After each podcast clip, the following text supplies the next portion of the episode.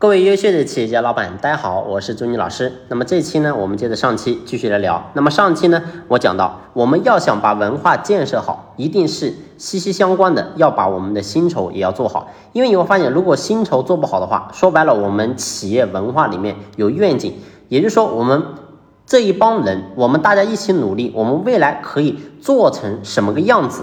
那么要做成什么样子？那相应的就是我能够得到什么样的回报呢？所以每一个员工他都会想这个事情。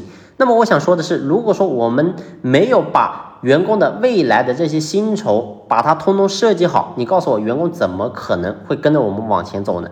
所以薪酬的设计至关重要。那么薪酬的设计呢，有个核心的点是什么呢？那么核心点就是要让员工的付出跟收获一定要成正比。所以你会发现，其实人都是一样的。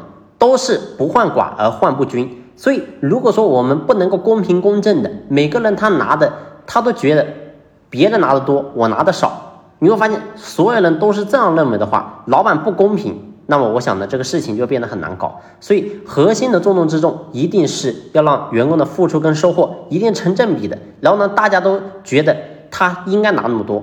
我也应该拿那么多，所以当这样的话，你会发现我们这个事情才能够真正的做下去。